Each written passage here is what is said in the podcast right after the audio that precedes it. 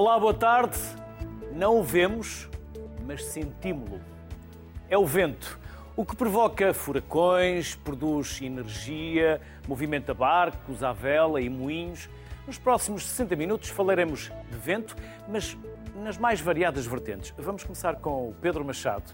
O Pedro Machado é investigador do Instituto de Astrofísica e Ciências do Espaço e é também professor da Faculdade de Ciências da Universidade de Lisboa. E João Cabral é professor universitário da, da Universidade de Trás-os-Montes e Alto Douro e é também investigador do Centro de Investigação e Tecnologias Agroambientais e Biológicas. Ambos, obrigado por uh, aceitarem o nosso convite. Pedro, começo por si, é um regresso à sociedade civil, antes aqui em estúdio, agora à distância outros ventos sopram, outras brisas. E por falarmos em brisas, por falarmos em vento, há uma diferença ou há alguma diferença entre furacão, tufão, ciclone ou a diferença está no local do planeta onde eles acontecem? Ah, muito boa tarde, é um prazer estar aqui convosco. Uh, então vamos falar de furacões e tufões, uau! Bem, furacões é um tempestade de larga dimensão que acontece no Atlântico. Portanto, como disse, tem a ver com a localização geográfica. O tufão é a mesma coisa, mas no Pacífico. O ciclone tem mais a ver com a estrutura da dinâmica da atmosfera e o tipo de tempestade associado tem a ver com o tipo de movimentação do ar. E é mais índico? não, não. Não? Não. E um tornado? Um tornado tem a ver com uma com distúrbio da, da, atmosfera. Também acontecem, por exemplo, em Marte, é muito, muito comum, nós chamamos Dust Devils, e uh, são uh, um tipo de uh, estrutura que nós chamamos um palavrão, que tem a ver com uma estrutura ciclostrófica e tem a ver com, com a movimentação do ar, e, portanto, é um fenómeno mais localizado neste caso. Pedro, e porquê que há vento? Há aqui uma diferença de pressão entre trópicos, Equador. Uma aula para totós. Ou seja, porquê é que há vento? Para começar, porquê é que o vento, porquê é que nós sentimos o vento e daqui a pouco já vamos saber também que tipo de ventos há. Então começo com uma curiosidade, que é uh, as partículas do, do ar têm um movimento que está associado à temperatura, mesmo quando não há vento. Mas se a temperatura for muito elevada, quer dizer que as várias, a miríade de partículas do ar que se movem em termos cinéticos, têm uma velocidade média maior do que se nós estivéssemos num furacão enorme, mas se a temperatura fosse mais baixa. Que paradoxo incrível! Ora, tem tudo a ver com a estatística. E realmente, se há uma orientação preponderante, uh, como disse bem, entre umas, um sistema, uma alta pressão e uma baixa pressão, em que há um alinhamento estatístico maior das partículas do vento, então aí teremos uma, um, fenómeno macroscópico em larga escala e que uh, pode ter esta, este, este desenho, como falamos, dos furacões, dos tufões, etc. Mas essencialmente tem a ver com a temperatura. Tem a ver com a temperatura. Ou seja, imagine, está, estão 40 graus e não há uma direcionalidade específica, quer dizer que não sentimos macroscopicamente vento, mas, por outro lado, a, a velocidade de cada uma das partículas pode ser maior. Mas se elas se orientam, que é o que está a acontecer agora com as alterações climáticas, com o aquecimento, por exemplo, dos oceanos, ui, então podemos assistir a catástrofes terríveis. João, boa tarde, bem-vindo à Sociedade Civil. João, e... uma saudação a todos. Quando falamos de vento, ele também pode transformar-se em algo extremamente útil para as nossas vidas, mais ainda agora que falamos de energia. E que falamos tanto de, é, de facto, Exatamente, e, e, até a conjuntura internacional traz a lume uma série de questões uh, a que estamos ainda muito agarrados, a paradigmas do passado, e de facto uh, as energias renováveis acabam por ser um desígnio internacional. Portugal tem, tem estado alinhado com esse desígnio, até tem liderado, de certa forma, e eu aqui vou falar um pouco mais da energia eólica, é o tema, não é? Estamos a falar de vento, mas a par da hidroelétrica e fotovoltaica, que no nosso país são, aquelas, são, as, são as principais, nós temos aqui claramente uma oportunidade que está em, em, curso, por assim dizer, uma vez que uh, não podemos fazer uma transição energética abrupta. Uh, estas fontes de energias renováveis ainda são, em alguns casos, pouco fiáveis. portanto, mesmo a, a energia hidroelétrica, como é sabido, em tempos, em períodos de seca, também fica condicionada. Mas no que toca à questão da energia eólica, é muito importante, apesar de tudo, termos a, a noção de que no abstrato eh, é um desígnio que todos acompanhamos, a sociedade em geral, a opinião pública, como algo, penso que as pessoas compreendem e, e é necessário, mas depois não podemos também eh, colocar de lado a sua dimensão física real, que é ser produzida a partir de um conjunto de infraestruturas que não deixam de uh, ter um impacto, se quisermos, no, no território. Uh, e, e, portanto, aí começamos a ter aqui um, um dilema eh, que é muitas vezes, obedecendo a esse, aos princípios da transição energética, não deixar de reconhecer que uh, este tipo de infraestruturas, uh, para já, não são limpas até, de certa forma, cobrirem aquilo que foi uh, a fatura de emissão de carbono que esteve na sua origem. E, portanto, eu penso que a opinião pública percebe que estamos a falar de, de equivalentes de emissão de carbono que torna a energia renovável carbono que não é emitido, que torna a energia renovável interessante, mas todas as infraestruturas, sem exceção, uh, acessórios, acessos, etc., têm por base a utilização de energia fóssil na origem. Portanto, estas infraestruturas só serão limpas, entre aspas, quando uh, pagarem essa fatura que esteve na, na, na sua origem, na, na, construção dessas infraestruturas. E depois há, naturalmente, outros aspectos que temos de ter em consideração, mas eu, eu penso que aqui, eventualmente, eh, lançar a questão do, da, da, perspectiva daquilo que essas infraestruturas causam no território e que eh, não, não podemos eh, negligenciar, não podemos, de certa forma, pôr de lado. E esse é, um, é um grande, é um grande desafio que as equipas que estudam estes assuntos têm.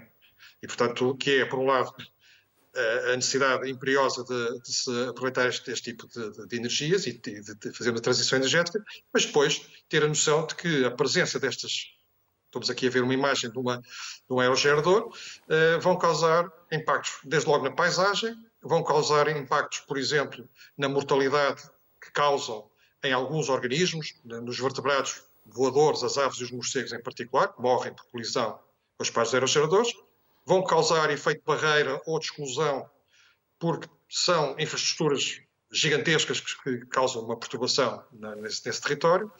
Eh, as áreas sensíveis, que antes eram remotas e, e de difícil acesso, passam a estar acessíveis, porque os estradões que levam à construção do, e à manutenção dos aerogeradores eh, também permite que as pessoas vão para esses sítios.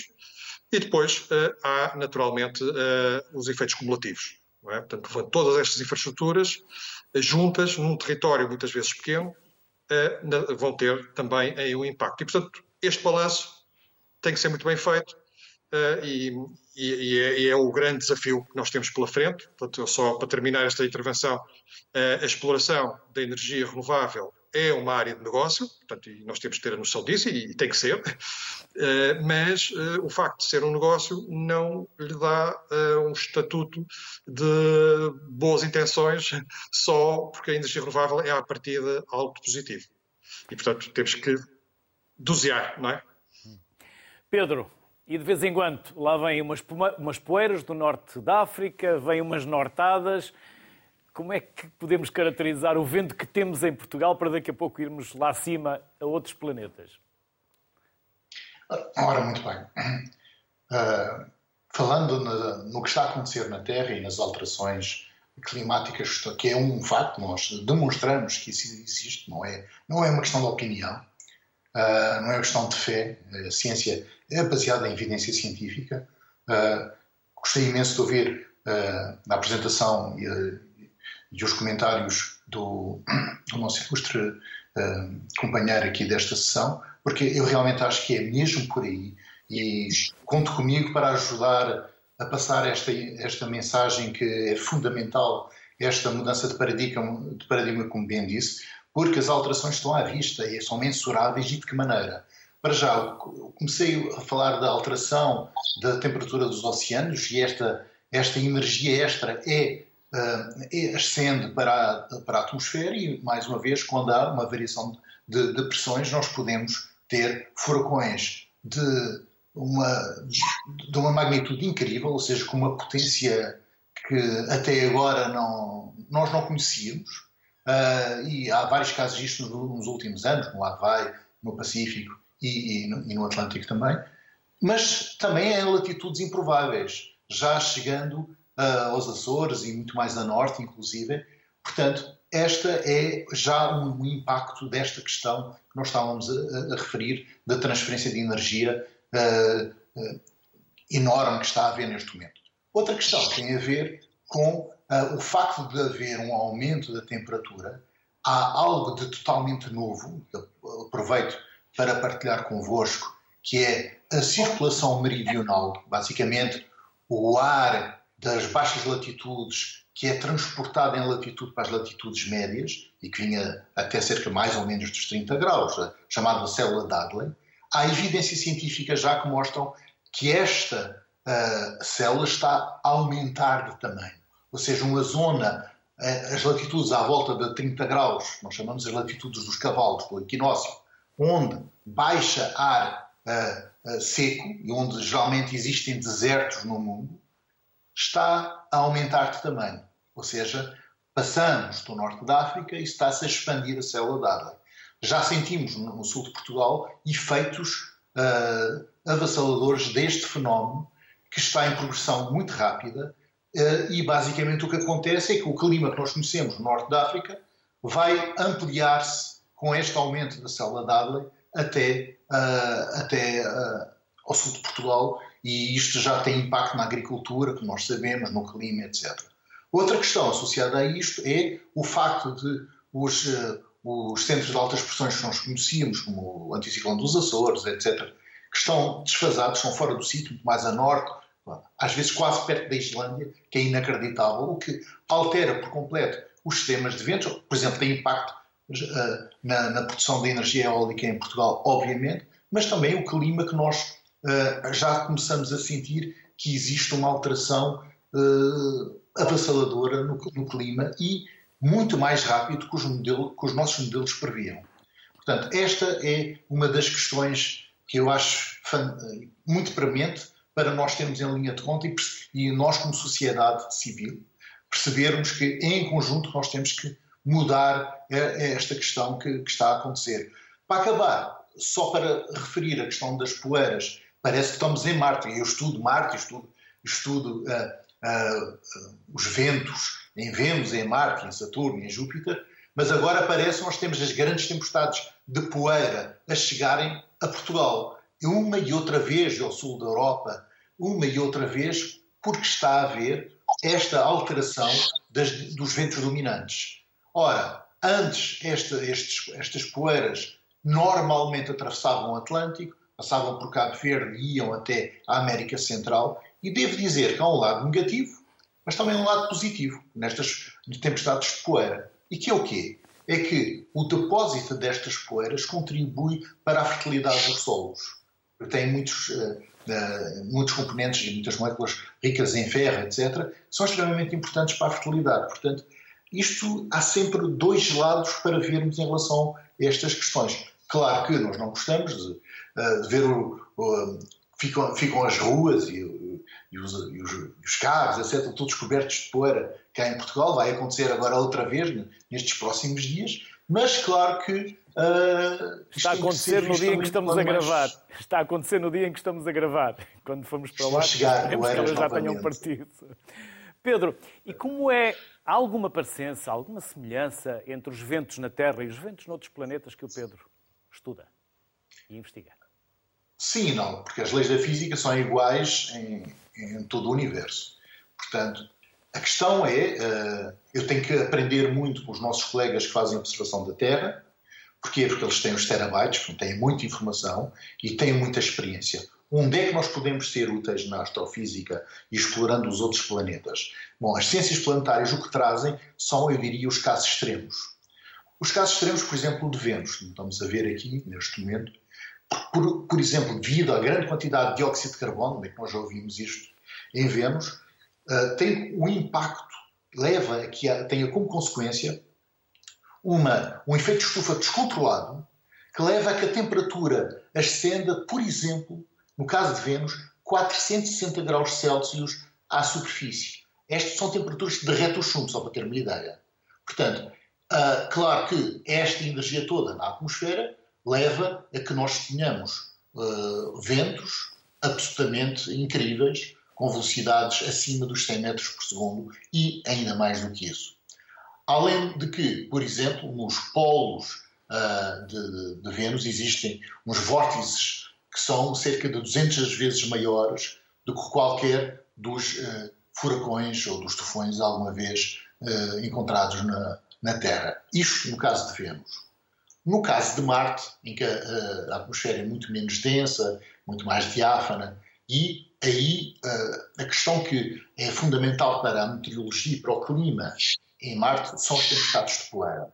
Mas é de tal forma que uh, os ventos, na, geralmente nós chamamos a estação das tempestades de poeira, começa por alturas da primavera marciana, em que começam, as partículas começam a saltar umas atrás das outras e este efeito em catadupa faz com que estas partículas da, de, da poeira na atmosfera, e atenção que isto é uma relevância para a Terra direta, absorve a radiação infravermelha. Ou seja, é um efeito uh, de feedback positivo que leva ao aumento da temperatura da própria atmosfera. Ora, o que acontece em Marte é que este fenómeno uh, vai, vai funcionar de uma forma iterativa até que se levanta poeira de tal maneira que envolve por um véu espesso de poeira, muitas vezes todo o planeta, que nós chamamos uma tempestade global de poeira. E esta é uma das questões que nós estamos neste momento a estudar no, no planeta Marte. João, e por estudar, o João já coordenou, julgo que mais de 90 projetos de investigação uh, para dezenas de entidades. Quer falar-nos de alguns e, em especial, uh, de algo que tenha um, marcado essa investigação? Por exemplo, no caso da fauna, para as aves, algo que queira e que seja importante salientar aqui nesta nossa conversa, João? Sim, eu já, já, já que falo nesse, nesse aspecto, e o nosso laboratório foi fundado há mais de 20 anos com precisamente uh, o aparecimento do, do, deste novo paradigma e, e o aparecimento de, projetos que tinham, que visavam, e agora vou-me centrar aqui muito na, na energia eólica, mas foram os parques eólicos que, de certa forma, suscitaram a necessidade da universidade num território aqui no norte uh, tivesse capacitada para responder a vários aspectos que tinham a ver com os impactos desse, dessas infraestruturas, mas também das medidas compensatórias, aquelas que permitem mitigar uh, os efeitos. Uh, para começar, se calhar, só o vento, do ponto de vista ecológico, é, é um elemento omnipresente não é? Na, nos ecossistemas terrestres e tem um papel fundamental de, de, em mecanismos como a polinização, como a erosão, a sedimentação. Portanto, de facto, temos que considerar o vento um elemento pré-existente nestes sistemas, eh, mas, eh, e até considerá-lo, se quisermos, naquilo que se chama, dentro do lote dos serviços de ecossistema, que eh, são um conjunto de atributos que os ecossistemas têm e que, no limite, são benéficos para as atividades humanas e, e, e para, para, a existência e para, e para a nossa vivência e bem-estar. E, de facto, essa questão acabou por tornar um imperativo da, da parte da, das equipas que se constituíram para estar no terreno a fazer esse, esse acompanhamento. E, um, e, há projetos, são vários, como disse, eh, em que claramente este, este grande desafio, que eu já referi há pouco, e, e temos que perceber que os ecossistemas a funcionar, quanto mais próximos daquilo que são os seus referenciais para uma determinada região, são, na verdade, repositórios de carbono de longo termo, ou seja, toda a biodiversidade, nós próprios uh, somos carbono uh, numa dinâmica que faz com que esse carbono não esteja desde logo na atmosfera, claro que respiramos e emitimos dióxido de carbono, mas uh, se pensarmos nas manchas florestais, uma mancha, um carvalhal que, pode ter árvores com, com, centenas de anos, esse carbono está naquela biomassa e, quanto muito, estará a circular numa cadeia alimentar nas diversas formas. E, portanto, quando aparecem esta, estas infraestruturas que têm, que são incontornáveis, porque sem elas não se produz energia renovável, é, muitas vezes ela é a, é, a instalação é à custa da disrupção do funcionamento de alguns desses ecossistemas e este balanço é que está por fazer, claramente. Não é? Eu, já viram as imagens recentes da instalação de um enorme parque fotovoltaico com base na desmatação completa do que estava lá antes. E, e este balanço tem que ser feito para que, em caso a caso, as situações sejam avaliadas corretamente. Se for só construir as infraestruturas para produzir uh, X uh, objetivos de, de, produção energética, uh, claro que isso, a conta não está bem feita. E, portanto, eu, no, no âmbito deste serviço de ecossistema, eu, eu destacaria até nesta, nesta discussão da, das energias renováveis e da energia eólica, neste caso em particular, que é precisamente os sumidores de carbono que, por via da sua alteração, podem ficar comprometidos. E, portanto, é claramente. Só, já agora, só para terminar, nós, um pouco a imagem do colega também trabalha com modelos, nós trabalhamos também com modelos de previsão, porque estes, estes estudos não se limitam a caracterizar, também a prever impactos que podem ocorrer uh, no tempo, não é? E, e, no futuro. E, portanto, nós aqui, claramente, no, na, nesta, na equipa da Universidade de Trás-Montes Toro, este, este laboratório tem também uma vocação que é produzir modelos que não só reconhecem o problema que pode estar num determinado na, na, no cotidiano, mas também têm a capacidade de eh, prever cenários futuros e também a eficácia ou não de algumas medidas compensatórias. João Cabral, Pedro Machado, muito obrigado pelos contributos que nos deixaram, pela partilha de conhecimentos e saberes. Bem-ajam e até uma próxima. Gosto em rever-vos. Obrigado. Muito obrigado. Obrigado. A 15 de junho celebra-se o Dia Mundial do Vento. A efeméride foi criada já há alguns anos, em 2007, e tem o propósito para chamar a atenção do potencial do vento como recurso da produção de eletricidade renovável. A próxima reportagem que vamos recuperar é do ano passado, nos Açores.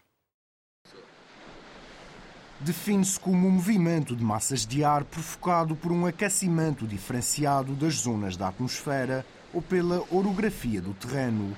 É indissociável de desportos como windsurf, vela e parapente, mas foi a importância deste recurso e o seu potencial para a produção de energia que fez com que em 2009 fosse criado o Dia Mundial do Vento.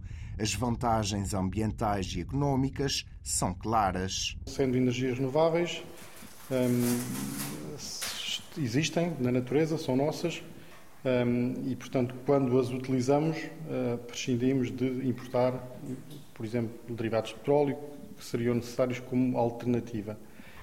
e, portanto, as vantagens de independência energética são logo grandes. Tem a desvantagem de exigir algum investimento inicial, mas depois tem a vantagem do, da operação, os custos da operação serem relativamente baixos e, portanto, em termos também económicos, compensa eh, o investimento de, em energias renováveis. Há atualmente nove parques eólicos nos Açores. A produção de energia elétrica através deste recurso representou em 2020 9,3% da energia produzida na região. Tirando a Ilha do Corvo, onde estamos a planear, todas as ilhas têm um parque eólico. Até, na terceira até temos dois parques eólicos. Portanto, em termos de energia eólica, temos, uh, vamos ter o pleno em, em, em breve, com todas as ilhas. Dependendo da ilha, o grau de penetração da, da, da, energia eólica também varia. No caso da terceira, por exemplo, 17% da energia produzida anualmente no ano passado foi de origem eólica. Um, depois já há uma série de ilhas onde o valor anda à volta dos 13%, 14% e, portanto, eh, estamos relativamente bem. Para 2022 está previsto um reforço na aposta em energia eólica na região, com novas tecnologias e um possível alargamento dos parques eólicos. De ano para ano, o vento assume uma importância cada vez maior como recurso energético. Vamos juntar à nossa conversa a Alexandra Monteiro, que é investigadora do CESAM, o Centro de Estudos do Ambiente e do Mar, da Universidade de Aveiro. Olá, Alexandra, boa tarde. Olá. Bem-vinda.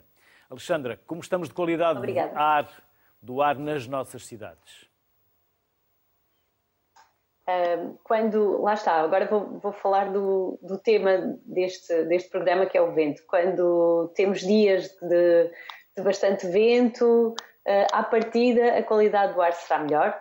Uh, porquê? Porque esse vento permite a dispersão dos poluentes que são emitidos nas nossas áreas urbanas. Ou seja, Portanto, a poluição leva ao vento. Apesar do vento... Como? Adaptando Sim. aqui a terminologia popular, a poluição leva ao vento. É verdade.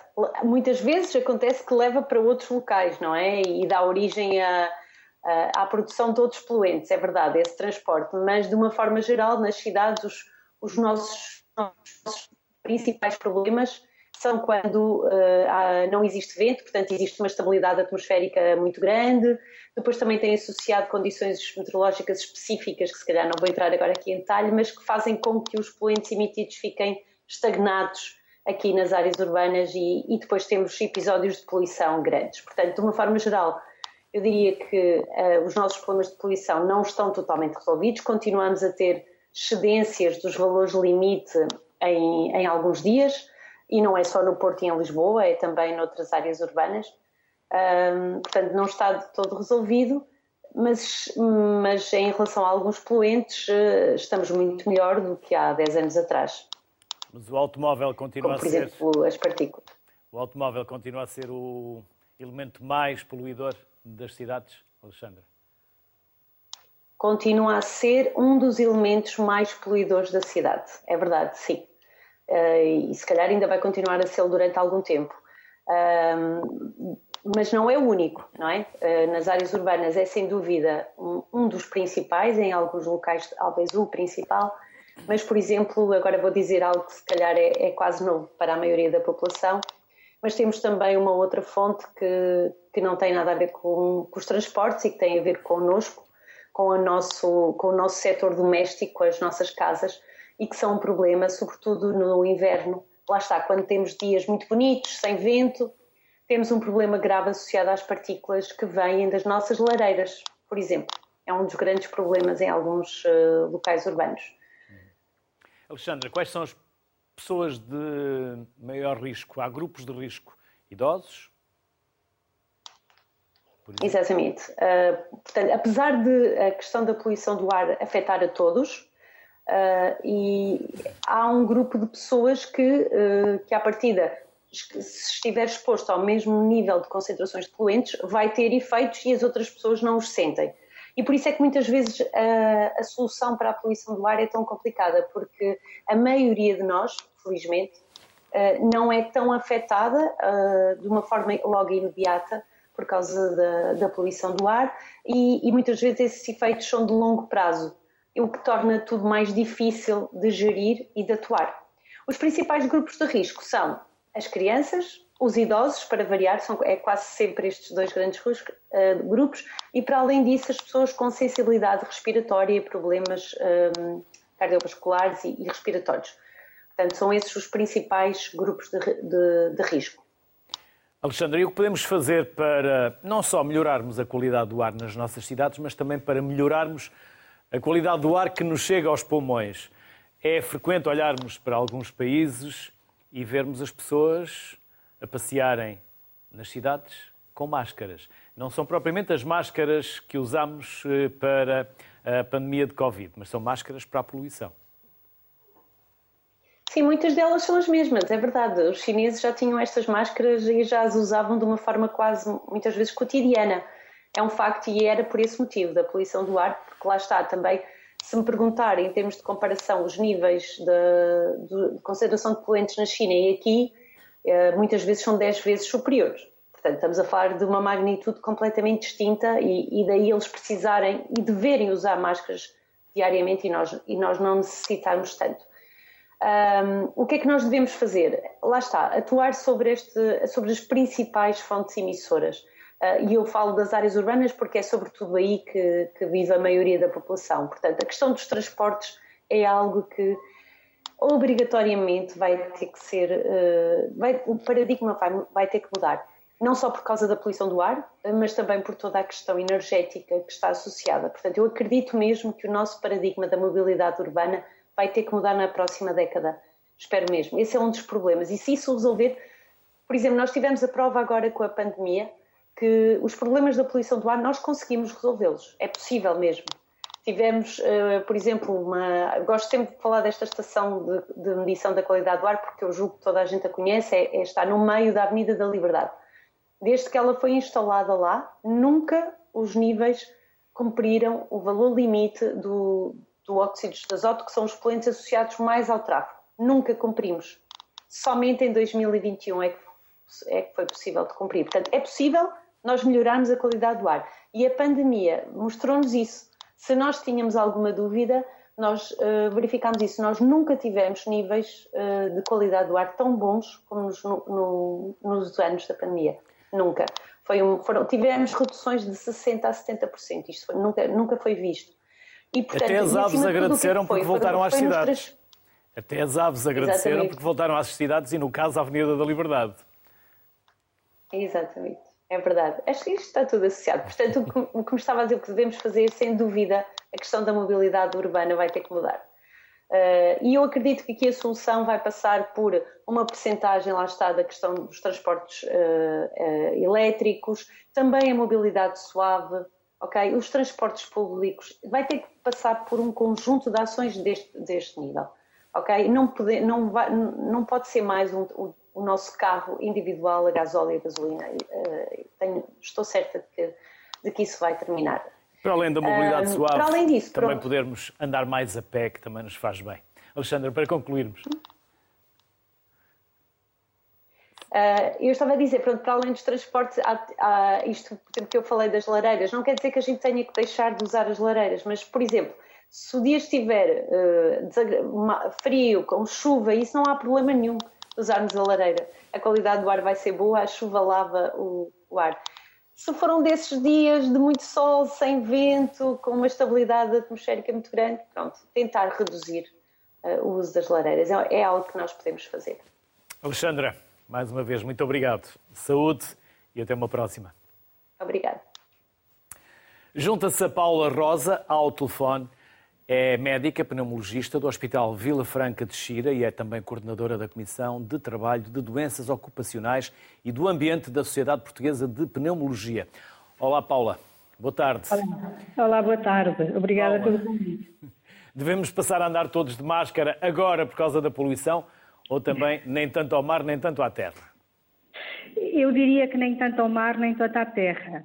Na verdade, nós eh, percebemos que eh, com as alterações climáticas, o nosso ambiente e o ar que respiramos eh, e com a nossa produção também de, de poluição, como já foi falado aqui várias vezes no, no, no programa, aumenta e, portanto, aquilo, a, a poluição atmosférica altera a qualidade do ar que respiramos. E para os nossos pulmões, o ar que respiramos, obviamente, é importantíssimo. E, portanto, eu diria que nem tanto ao mar, nem tanto à terra, mas em algumas circunstâncias eu diria que as máscaras eh, podem ter um papel importante, principalmente quando não tivermos outras alternativas. E, e, estamos a falar, nomeadamente, das poeiras que nos, eh, nos e se têm formos, E se pertencermos a estes é? grupos de risco, não é? Mais ainda. Como? E, e, se pertencermos a estes grupos de risco, mais ainda, como falávamos há pouco, idosos, crianças, pessoas com problemas Sim. Eh, respiratórios, não é? Claro, essas, essas, as pessoas que nós chamamos de pessoas mais frágeis são aquelas que uh, têm que temos que proteger melhor. Que, uh, essas pessoas têm que aprender e, e, a, e, a, literacia em saúde, ou seja, nós sabermos gerir a nossa saúde, uh, cada vez é mais importante porque, mais do que em todas as circunstâncias fazermos determinada coisa, o que é importante é conseguir, uh, em, cada situação, tomarmos as medidas mais adequadas, e, nomeadamente, no que diz respeito às partículas e às poeiras do Sara, que têm-nos afligido várias vezes e que vão continuar, essas sim, em consequência das alterações climáticas, nessas circunstâncias as pessoas mais vulneráveis nomeadamente as crianças, que têm uma frequência respiratória mais alta, uh, as pessoas que têm doença respiratória e cardiovascular. Não esquecer que a poluição tem muito impacto uh, na, doença cardiovascular. Um, e uh, as pessoas que têm, os mais velhos, portanto, são pessoas de risco e que devem, em determinadas circunstâncias, tomar precauções, eventualmente, quando estão em contacto, nomeadamente na rua, a utilização da máscara. E aí sim eh, vai ser muito útil. E sempre que possível procurarmos espaços verdes e o interior do nosso país que tem uma riqueza enorme, aquilo que nós temos e tantos gostariam de ter, que é sim. ar puro. Sim, isso é verdade. Eh, aí, mais uma vez, ehm, a literacia em saúde é importante porque, por exemplo, os doentes alérgicos em determinadas alturas do, do ano, apesar de tudo, também devem evitar os espaços verdes. Portanto, as alergias, é os pólenes. Exatamente. Portanto, aquilo que é mesmo importante é que um, as pessoas possam ser empoderadas para poderem gerir a sua a sua doença e a sua fragilidade, de modo a evitarem uh, agressões externas a ela, não é? Portanto, nós não podemos uh, mudar o que comemos, podemos alterar uh, o que vestimos, mas não podemos evitar respirar, não é? Portanto, é, é, é fundamental, uh, especialmente, como digo, nestas pessoas mais frágeis, mas eventualmente em situações em que o ambiente é, é de facto mais perigoso, mais, que, que tem uma qualidade menor, eventualmente nessas circunstâncias nós, nós próprios também proteger-nos, alguma, eh, de algum modo, porque uh, em situações de pico, uh, que às vezes acontecem, nomeadamente com, com, as poeiras, como temos falado, quando, quando, a qualidade do ar atinge determinados valores, vale a pena também os outros usarem alguma proteção. E a proteção pode ser, por exemplo, não sair à rua em determinadas horas e em determinadas alturas em que há aviso que o ar, a qualidade do ar não é bom e a APA, que é a Associação Portuguesa do Ambiente, faz-nos esta, esta, leitura muito bem e dá-nos esta informação. e, portanto, termos, podermos nós próprios sermos o veículo da proteção da nossa saúde é cada vez mais importante. E nós aprendemos isto, nomeadamente também com, com a pandemia, voltando à pandemia, porque percebemos que, que, a, que a máscara eh, nos protegeu, que o facto de, determinar, de, de, de, termos determinadas atitudes, como por exemplo o distanciamento, etc., que nós fomos fazendo, que nos protegeu da doença e é este tipo de, um, ehm, enfim, de, de, literacia de aprendizagem que precisamos de fazer para, para vivermos bem, em, lá está, nem sempre, nem nunca, mas em determinadas circunstâncias sim. Paula Rosa, muito obrigado por este regresso, embora ao telefone e à distância. muito obrigada. Felicidades. Até uma próxima. Também, muito obrigada. Era a altura do Alcides Ribeiro entrar em direto. Ele é piloto de balão de ar quente, mas ainda não conseguimos estabelecer a ligação. Vamos ver se os ventos são favoráveis mais daqui a pouco. Por isso, saltamos para o Mário Quina, que já está pronto, é o presidente da Federação Portuguesa de Vela. Olá, Mário, bem-vindo. Obrigado, Luís. Muito obrigado pelo convite. Eu sou mais de esportes de terra, não tanto de esportes de mar. E aprendi uma coisa que em terra, pelo menos para nós que andamos de bicicleta, o vento está sempre de frente. E para quem está no mar, de que lado sopra o vento? Normalmente, de norte? O vento sopra de norte, normalmente aqui na nossa costa, sim. Hum. Porque temos a nossa típica nortada. Hum. Mas, e essas nortadas por vezes são fortes, mas são fortes para quem está na praia e leva um, uma, uma, uma, um banho de areia. Não propriamente para quem está no mar, porque para praticar estes esportes precisa mesmo desse vento. Não é? Nós precisamos um bocadinho de vento, mas nem 8 nem 80, não é? Convém haver assim um, um equilíbrio no vento, porque se é demasiado, também não conseguimos fazer. Se é pouco vento, também o barco não anda porque é puxado pelo vento, não é?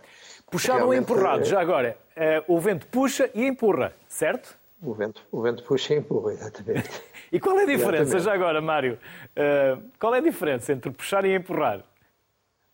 Pronto, quer dizer, aquilo é um, uh, uh, o barco à vela tem um, uma quilha, tem um patilhão, tem uma vela e, portanto, pelas leis da, da, física, aquilo empurra e o barco desloca-se para a frente. quando, quando vamos à popa, ou seja, a favor do vento, o vento vai-nos empurrando, puxa, puxa, empurra o barco. Mas sabe que eu, eu estava a ouvir aqui a, o artigo que saiu antes e realmente eu acho que nós temos a mesma coisa que têm as pessoas que andam de balão, que é um, um espírito livre, uma tranquilidade, um bem-estar, realmente estarmos ali no meio do mar sem, sem barulhos, acho que é uma coisa fantástica, só, só quem andou de barco é que consegue perceber. Para além disso, também e, e, temos ar puro hoje em dia, enfim, que é uma das preocupações que, que existe hoje em dia e que realmente eh, o mar eh, contribui com isso. E depois tem uma satisfação, nós temos, sabe que o mar eh, é uma coisa muito importante porque nós quando desafiamos o mar perdemos sempre. E portanto uma das coisas que os velejadores aprendem é a respeitar o mar e não, nunca, nunca, nunca desafiá-lo, porque quando o desafiamos, corre mal. Mário, e para praticar estes desportos, porque praticar vela é, é quase um desporto para a vida e para toda a vida. Uh, quando estão sozinhos no meio do mar, não impressiona, não assusta tanta imensidão sem ninguém por perto para nos ajudar se precisarmos? E se vier um vento mais forte que nos pode levar para longe da costa? Ah, eu acho que. Uh, vamos lá ver. Uh, não estamos sozinhos. Hoje em dia existem instrumentos que nos permitem contatar, os rádios as, essas coisas todas que existem, estamos, podemos contatar em caso de emergência. Eu acho que a vela dá uma tranquilidade, um bem-estar e uma que eu acho que é importantíssimo. Lavamos a, conseguimos lavar a nossa cabeça das preocupações todas que temos na nossa vida profissional, pessoal, e quando andamos, olha, esquecemos tudo. Acho que é, acho que é fantástico. Mário, vamos... A. Sim, sim, diga, diga. Já agora, só dizer, o, o, fazer. Sabe que isto hoje em dia, uh, nós uh, aqui na Federação Portuguesa de Vela, nós estamos a, a, trabalhar muito com o desporto escolar, portanto com os jovens que andam no, nos colégios e nas escolas e que uh, querem experimentar e, portanto, procuramos que os jovenzinhos vão fazer uma experiência de, de, sobre a vela, experimentar os barcos e, e ficarem, porque como disse bem, isto é um desporto para a vida. Eu há, há tempos estive numa regata em que a pessoa mais velha tinha 90 e tal anos, portanto, está a ver, é, era um jovem de 90 e tal anos ainda a competir. Mário, diga, diga, diga, pode continuar. Não, não, ele, não, não, diga. Ele... E, e, na prática era a pergunta que eu tinha para lhe fazer, que entretanto o, o Mário já foi adiantando. O que é que faz a Federação Portuguesa de Vela? De que forma é que incentiva os mais novos? Porque nós, por vezes, olhamos para os nossos rios, seja no Douro, seja uh, no Mondego, seja uh, no Tejo, e vemos muitos jovens uh, já a aprender e a navegar. vocês têm muitas crianças já uh, e algumas com algumas provas dadas já nacional e internacionalmente falando. Pois, bem, a Federação Portuguesa de Vela, em termos práticos, é a autoridade nacional que, que, do desporto da vela. Portanto, nós estamos associados à World Sailing e, e portanto, somos a autoridade nacional. A vela existe uh, vários tipos de vela. Existe a vela de lazer, existe a vela, uh, a vela de competição, Existe a vela que eu chamo a vela informal, pessoas que gostam de passear. E depois existe a alta competição e os Jogos Olímpicos da Vela.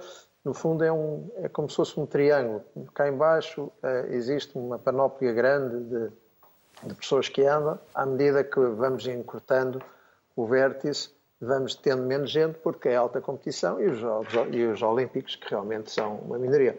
Nós, na Federação, procuramos congregar todos estes tipos de, de vela. Uh, além disso, temos uh, uh, barcos, como estão aqui a aparecer na fotografia, temos windsurfs, temos aquifolhos, temos vela adaptada de pessoas que têm algumas deficiências e que gostam de andar de barco, e é fantástico vê-los a fazer as regatas.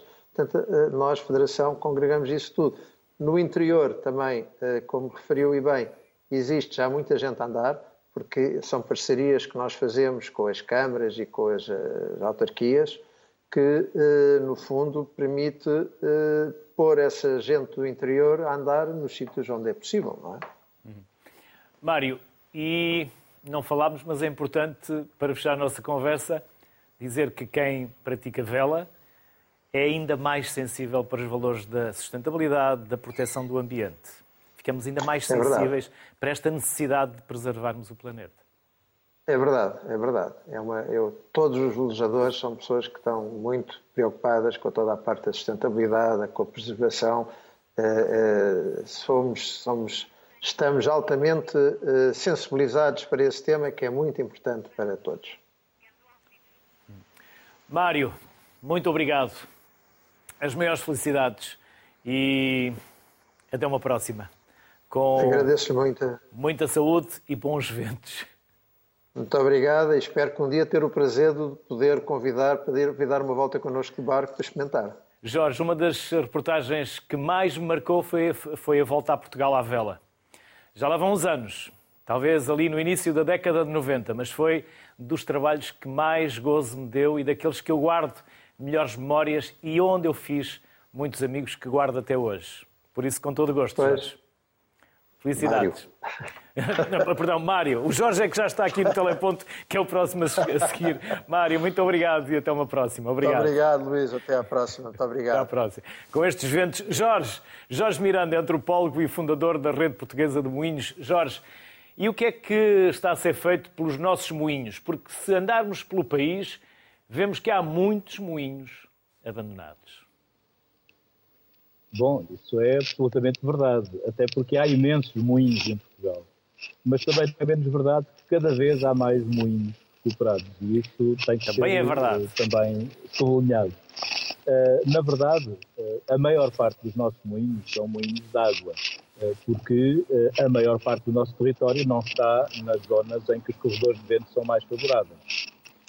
Mas tínhamos e, moinhos aqui em Lisboa, Jorge, e não há moinhos. Não era? Das sete colinas. Já estamos. se... Estava-lhe a perguntar. Não sei se me estão a ouvir bem. Sim, estamos a ouvir, estamos okay. a ouvir. Talvez puxando o, microfone um bocadinho para a frente, porque ele está uh, a raspar no casaco Aqui. e então faz, uh, faz, ah, fazem um barulho estranho muito que bem. impede a sua comunicação. Mas vamos lá, Jorge. Peço desculpa. Bom, uh, os moinhos de Lisboa, na realidade, foram perto de 500 moinhos de vento, na Lisboa do século XVIII, uh, numa altura em que o Império estava a crescer, em que o Brasil mostrava o ouro e em que era necessário não só alimentar todos os empreendimentos ultramarinos, como alimentar uma Lisboa que era voraz, onde tudo se passava e que era um verdadeiro polo mundial.